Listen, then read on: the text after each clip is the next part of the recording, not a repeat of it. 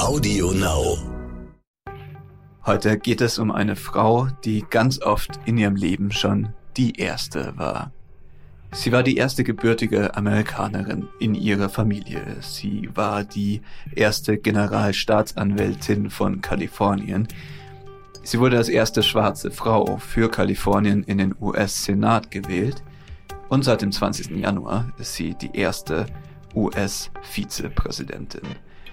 Und wenn man sich hier so umhört, konnte es damit noch nicht vorbei sein. Ihr könnte in vier Jahren gelingen, was nicht mal Hillary Clinton geschafft hat. Sie könnte als erste Frau ins Oval Office einziehen. Kamala Harris heißt sie, sie ist auf dem Cover des Stern diese Woche. Und um über sie zu sprechen, habe ich mir einen Gast geholt. Meinen Vorgänger als US-Korrespondent, Nicolas Büchse, bis letzten Herbst war hier in New York, jetzt zurück in Deutschland. Mein Name ist Raphael Geiger, ich bin aktueller US-Korrespondent des Stern und dies ist Inside America. God bless America. Time for us, for we the people, to come together.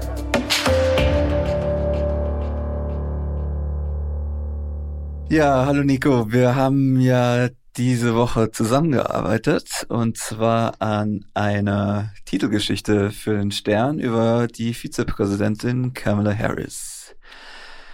Du hast sie im Wahlkampf schon begleitet, da war ich noch gar nicht in Amerika. Ähm, letzten Herbst äh, warst auch äh, am Wahlamt dabei, äh, beziehungsweise als die beiden dann gewonnen haben in Wilmington. Wie ist denn so dein Blick auf sie? Es gibt ja oft den Obama-Vergleich. Ähm, sie ist aber doch, wenn man so auch das Buch liest und wenn man sie äh, sich so ansieht, doch eine, ein bisschen anderer Typ. Ähm, was hast du denn so für einen Eindruck von ihr, äh, was sie so geprägt hat und äh, wie sie so weit gekommen ist? Ja, dieser Obama-Vergleich, ähm, der ist wirklich sehr lustig. Ich habe mal eine Freundin von Kamala Harris äh, gesprochen und sie darauf angesprochen, auf diesen Obama-Vergleich. Und die sagte, ja, das ist ja witzig, dass Sie ausgerechnet mich fragen, weil ich kenne beide und ich habe mit beiden studiert. Und ähm, sie meinte, nee, dieser Vergleich äh, kann ich Ihnen sagen, da ich beide kenne, stimmt nicht. Ähm, Obama war damals, als sie ihn kennengelernt hat im Studium, so ein ruhiger Typ. So ein bisschen nerdig mit seiner Armeejacke, mit der er damals immer rumgelaufen ist. Und Kamala Harris, sagt sie, die war schon immer so zielbewusst und zielbestimmt und die fühlte sich wohl in Räumen, wo viele Leute waren, wo sie viel sich ähm, die, die, die, den Mittelpunkt suchte. Und das war bei Obama überhaupt nicht der Fall. Der Fall. Also lustigerweise, wenn man so die, die, das, die Karriere oder die, die Entwicklung der beiden vergleicht, sind sie doch verschieden. Auf der anderen Seite meinte eine andere Freundin, ach, dieser Obama-Vergleich, den bringen doch nur Männer, die sagen wollen, ach, das wird sich schon nicht so viel ändern, wenn Kamala Harris kommt. Das hatten wir alle schon mal. Das waren so die, die beiden Sachen zum Obama-Vergleich.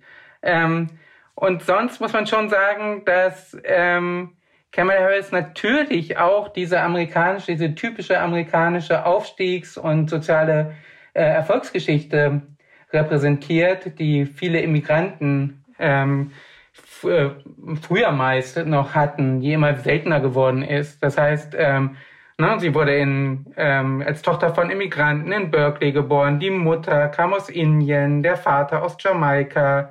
Und ähm, beide waren in der Bürgerrechtsbewegung der 60er Jahre aktiv und Kamala Harris war in dieser, in diese Bürgerrechtsbewegung hineingeboren. Das hat sie geprägt.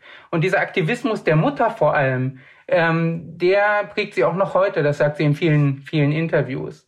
Und das Wichtigste, wenn man Kamala Harris verstehen will, das sagte dann eine Freundin von mir, Jill Lewis heißt sie, ähm, sie ist sehr, sehr eng mit ihr und schreibt sich immer noch SMS ähm, mit ihr. Telefonate klappen im Moment nicht, weil Kamala Harris zu beschäftigt ist. Jedenfalls sagte diese Freundin, dass ähm, Kamala Harris nie so richtig das nie so richtig wusste, wo sie hingehört, ne? Ob sie jetzt zu den indischen Einwanderern gehört oder zu den karibischen, ob sie diese Black Community, ob die da mitspielen kann, mitmachen kann. Und weil sie eine Angehörige so einer doppelten Minderheit war, ähm, da wuchs sie nicht nur mit Alltagsrassismus auf, sondern auch damit, dass die eigenen Leute sie kaum akzeptierten.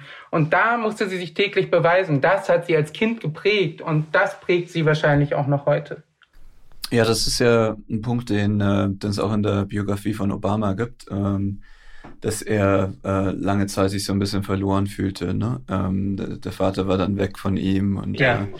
äh, ging dann zum Studium und, und wusste gar nicht so genau, äh, wo er hin sollte. Das ist ja, was du beschreibst, dass er ähm, in, in der Frühphase seines Lebens nicht so den genauen Karriereplan eigentlich hatte, weil dann seine Karriere äh, später dann sehr viel schneller losging als die von Kamala Harris. Ne? Äh, sie ja, hat dann genau. also eher so die klassische Juristenkarriere gemacht in Kalifornien, wurde äh, Staatsanwältin und dann auch Generalstaatsanwältin von Kalifornien. Und ist ja, äh, ich glaube, sie ist fast genauso alt wie Obama, ne? Ungefähr, ja. ja. Und ist jetzt auf dem Weg, äh, oder ist jetzt erst auf dem Gipfel, während Obama schon äh, seine, seine Memoiren schreibt und seine Bücher schreibt. Ähm, ein anderer Punkt, ähm, den viele in Amerika, glaube ich, immer Obama auch so im Nachhinein ein bisschen vorgeworfen haben, ist, dass er bei allen Hoffnungen, die es gab, ne, der erste schwarze Präsident, ähm, nicht so richtig viel äh, bewegt hat ähm, für ähm, Rassismus äh, im ganzen Justizsystem, was die soziale Ungerechtigkeit betrifft. Ähm, da gibt's jetzt äh, bei Kamala Harris natürlich wieder ähnliche Erwartungen, jetzt gerade natürlich nach den Trump-Jahren vielleicht ja. noch größere Erwartungen. Glaubst du, ähm, dass sie da mehr bewegen kann als zum Beispiel Obama? Naja, man, die Erwartungen sind natürlich hoch. Auf der anderen Seite ähm, ist die Kritik an ihr auch äh, ziemlich scharf gewesen schon im Wahlkampf. Ne? Wenn man sich da anguckt, was sie als Staatsanwältin in Kalifornien gemacht hat, ähm, dann gibt es eine etwas gemischte Bilanz. Sie hat natürlich sehr fortschrittliche Projekte vorangetrieben, progressive äh, Pläne äh, gehabt. Zum Beispiel ist sie damit angetreten, dass sie Ersttäter bei kleinen Vergehen vor dem Gefängnis bewahren wurde. Ne? Das, und sie halt, dass zum Beispiel so äh, Besitz von kleinen Mengen von Drogen weniger hart äh, bestraft werden damit. Und vor allem die äh, schwarze Community, die sehr oft betroffen war von harten Vorgehen in diesem Bereich, ähm, etwas mehr Luft verschafft wurde äh, zum Atmen in San Francisco zum Beispiel. Auf der anderen Seite hat sie auch noch äh, illegalen Waffenbesitz härter bestraft. Das waren alles so diese liberalen ähm, Leuchtturmprojekte, sage ich mal. Auf der anderen Seite gibt's dann auch viele linke Demokraten in Kalifornien, die sagen, sie hat nicht genug getan dafür, Gefangene aus Kaliforniens ähm, Gefängnissen zurück in die Gesellschaft zu bringen. Nämlich die Gefängnisse in Kalifornien sind vollkommen überfüllt, so wie im Rest der USA ja auch. Und die Kritik ist, statt zu reformieren, sei sie auch Teil des Systems ähm, geworden. Ich habe mit vielen gesprochen, dann gibt es natürlich je nach ähm, politischen Spektrum, auch bei den Demokraten, gibt es eben diese Kritiker. Auf der anderen gibt es auch, äh, an Seite gibt es auch Leute, die sagen, Kamala Harris ist qua ihrer Herkunft äh, sich dieser Tatsachen bewusst, ne, der, der Probleme bewusst und sie wird schon ähm, sich dafür einsetzen, dass diese massenhafte Inhaftierung von Menschen in den USA verhindert wird. Und das ist übrigens ja auch diese, diese Kritik, die auch an Joe Biden geübt wird. Ne? Der hat ja auch gerade mit seiner Politik in den 90er Jahren und seinen Gesetzesentwürfen mit dafür gesorgt, dass die Gefängnisse so voll geworden sind und dass vor allem überproportional äh, viele Schwarze in den Gefängnissen sitzen. Also das sind diese, dieses Spannungsfeld, in dem sie sitzt, ähm, in dem sie sich wiederfindet. Aber sie kann sich abgrenzen gegen Joe Biden und die progressivere Seite spielen. Ich glaube, da liegt die Chance.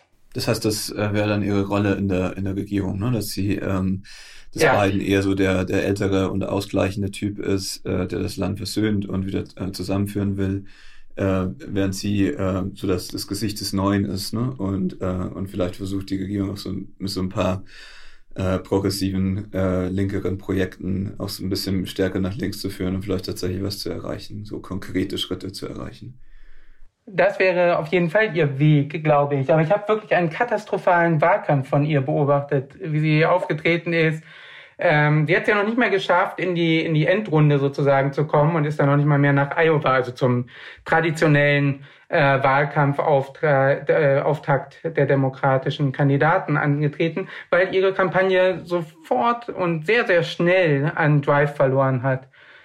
Sie ist dann völlig gestanzt aufgetreten, hat unglaublich schlechte Reden gehalten und ähm, niemand wusste so recht, wofür sie jetzt stand. Als ob sie jetzt äh, nur noch von ihren Beratern ganz windelweiche ähm, Sätze in den, in, in den Mund gelegt bekommen hätte. Da, wenn ja. sie wieder zurückfällt in diese Wahlkampfnummer, dann äh, wird es auch nichts mit ihrer weiteren Karriere. Davon gehe ich fest aus. Ja. Ja, vielleicht ist ja ihre Chance so, ähm, klingt vielleicht ein bisschen widersprüchlich, aber ähm, vielleicht ist ja die Chance des Amtes, dass sie jetzt schon im Weißen Haus ist, auch für sie ja.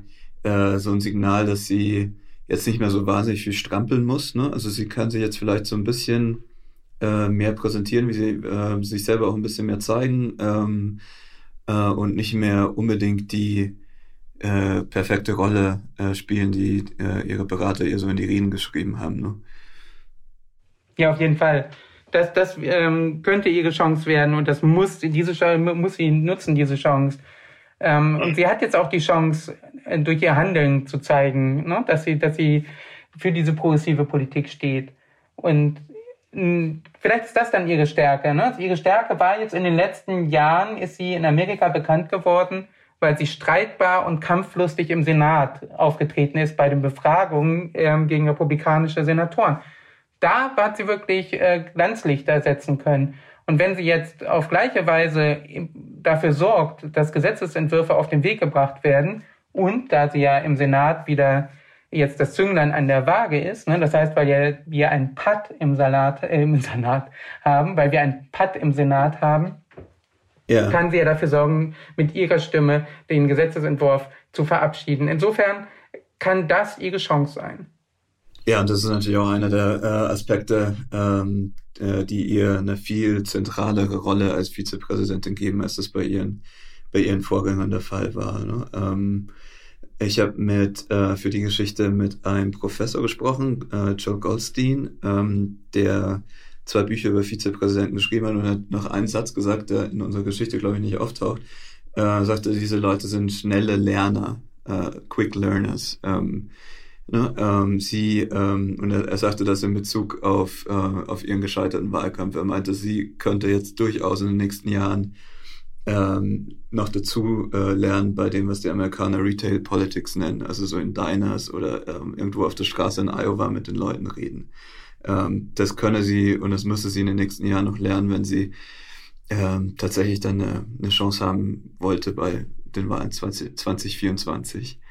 Ähm, glaubst du dann, also gehst du sicher davon aus, dass sie, dass Biden dann für sie äh, Platz machen würde äh, in vier Jahren? Also das ist, ist gesetzt. Ich glaube, ich glaube schon. Ja. Nach allem, was man so aus dem Umfeld der Demokraten hört.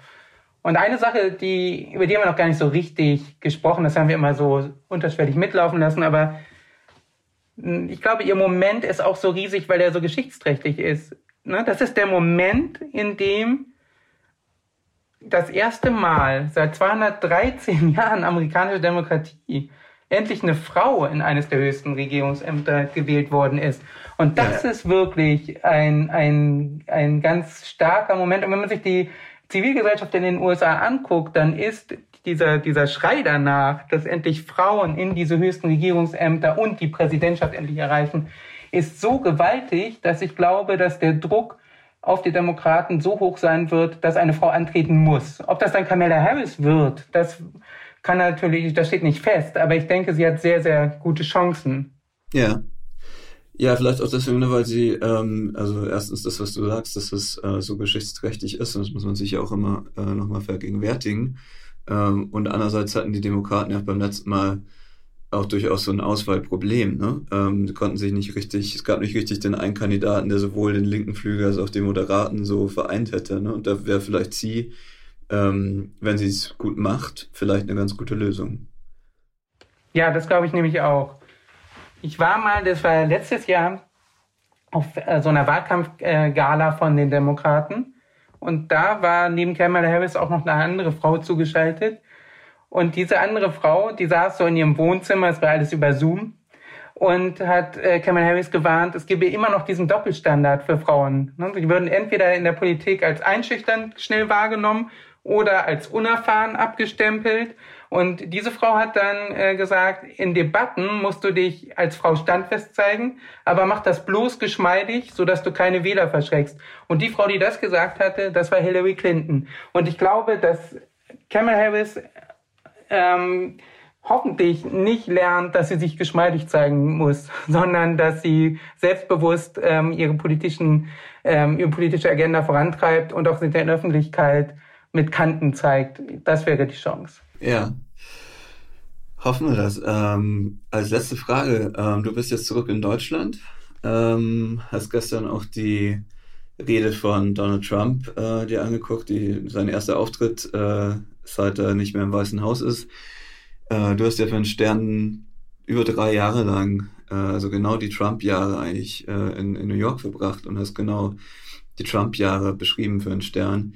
Ähm, wie ist deine Einschätzung? Glaubst du, dass äh, Trump uns weiter verfolgen wird? Oder glaubst du, dass in den nächsten Jahren die Republikaner doch ähm, den Absprung von ihm schaffen? Ähm, oder müssen wir mit Trump doch nochmal rechnen? Was meinst du? Ich glaube, dass der Trumpismus auf jeden Fall uns noch weiter verfolgen wird. Ob Trump als Person weiter ähm, dran bleibt, das weiß ich nicht. Ne? Es kann auch sein, dass er jetzt ein bisschen gelangweilt wird, dass er vielleicht jetzt noch ein Jahr lang ähm, politische Veranstaltungen und diese ganzen Rallyes als sozusagen als Abklingenbecken nutzt und danach seine Lust verliert. Ähm, der Gedanke aber oder die die der, der ähm, Republikaner ähm, die, das Gedankengut, das wird bestehen bleiben. Und Trumps Anhänger bei den Republikanern, die werden weiter versuchen, das Wahlsystem zu manipulieren, damit sie keine Wahlen mehr gewinnen müssen. Und das ist natürlich die Gefahr für die amerikanische Demokratie. Und wenn ich das jetzt nochmal so vergleiche, ich war 2008 äh, am Wahlabend, als Obama gewählt wurde in New York. Und die Leute haben auf den Straßen getanzt. Und Hope war ja damals der, der, der Slogan von Obama. Und ja. Hoffnung hatten diese Leute. Ne? Das hat man wirklich gesehen. Die haben die in, und, und das haben die auch gesagt. Und dann stand ich zwölf Jahre später, stand ich in Wilmington, als ähm, der Wahlsieg verkündet wurde von Joe Biden und Kamala Harris. Und da war jetzt nicht, ist nicht so die Stimmung, dass Hoffnung da war. Ja, es war eher Erleichterung, dass jetzt diese Trump-Jahre vorbei sind. Und ich habe mit einigen Leuten gesprochen und eine Frau, die hat das ganz schön auf den Punkt gebracht, die hat gesagt, Hoffnung hatten wir 2008, weil wir gedacht hatten, wir hätten den Sieg errungen. Und jetzt haben wir keinen Sieg errungen. Wir haben nur eine Etappe auf dem Weg zum Fortschritt errungen. Und so ist das wohl. Es ist ein langer Kampf und es geht immer wieder vorwärts und rückwärts in den USA. Das Pendel schlägt nach vorne und nach hinten raus. Doch die fortschrittlichen Gedanken, die setzen sich langsam, schleichend manchmal unter Widerständen durch. Tja, hoffen wir mal, dass äh, die beiden Harris-Administration in den nächsten Jahren äh, so beliebt ist, dass, äh, dass so viele Leute zur Wahl gehen und gehen können und dass ihre Stimmen dann auch gezählt werden bei der nächsten Wahl, dass, äh, dass, der, dass kein republikanischer Kandidat am Ende eine Chance hat. Gucken wir mal. Nico, vielen, vielen Dank ähm, für deine Zeit. Ja, danke. Ich wünsche dir, dass du, dass du auch so spannende Zeiten erlebst, allerdings vielleicht weniger demokratiegefährdende. äh, hoffe ich auch und ich hoffe, du kommst mal wieder nach Amerika, wenn es geht. Sehr gerne. okay, bis bald. Tschüss.